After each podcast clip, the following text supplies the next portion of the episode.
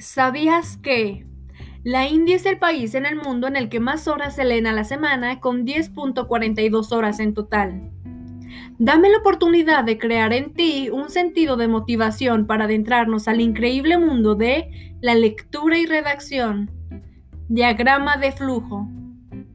Es una manera de representar gráficamente un algoritmo o un proceso de alguna naturaleza a través de una serie de pasos estructurados y vinculados que nos permiten su revisión como un todo. La representación gráfica de estos procesos emplea en los diagramas de flujo una serie determinada de figuras geométricas que representan cada paso puntual del proceso que está siendo evaluado.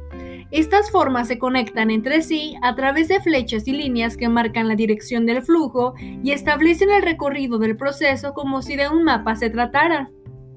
Existen cuatro tipos de diagrama de flujo con base al modo de su representación.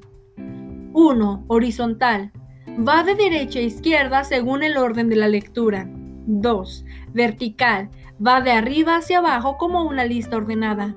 3. Panorámico. Permiten ver el proceso entero en una sola hoja usando el modelo vertical y horizontal. 4.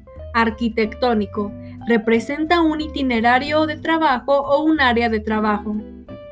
Los diagramas de flujo son un mecanismo de control y descripción de procesos que permiten una mayor organización, evaluación o replanteamiento de las secuencias de actividades. Son bastante versátiles y sencillos y también son empleados a menudo en disciplinas como la programación, la informática, la economía, las finanzas, los procesos industriales e incluso la psicología cognitiva.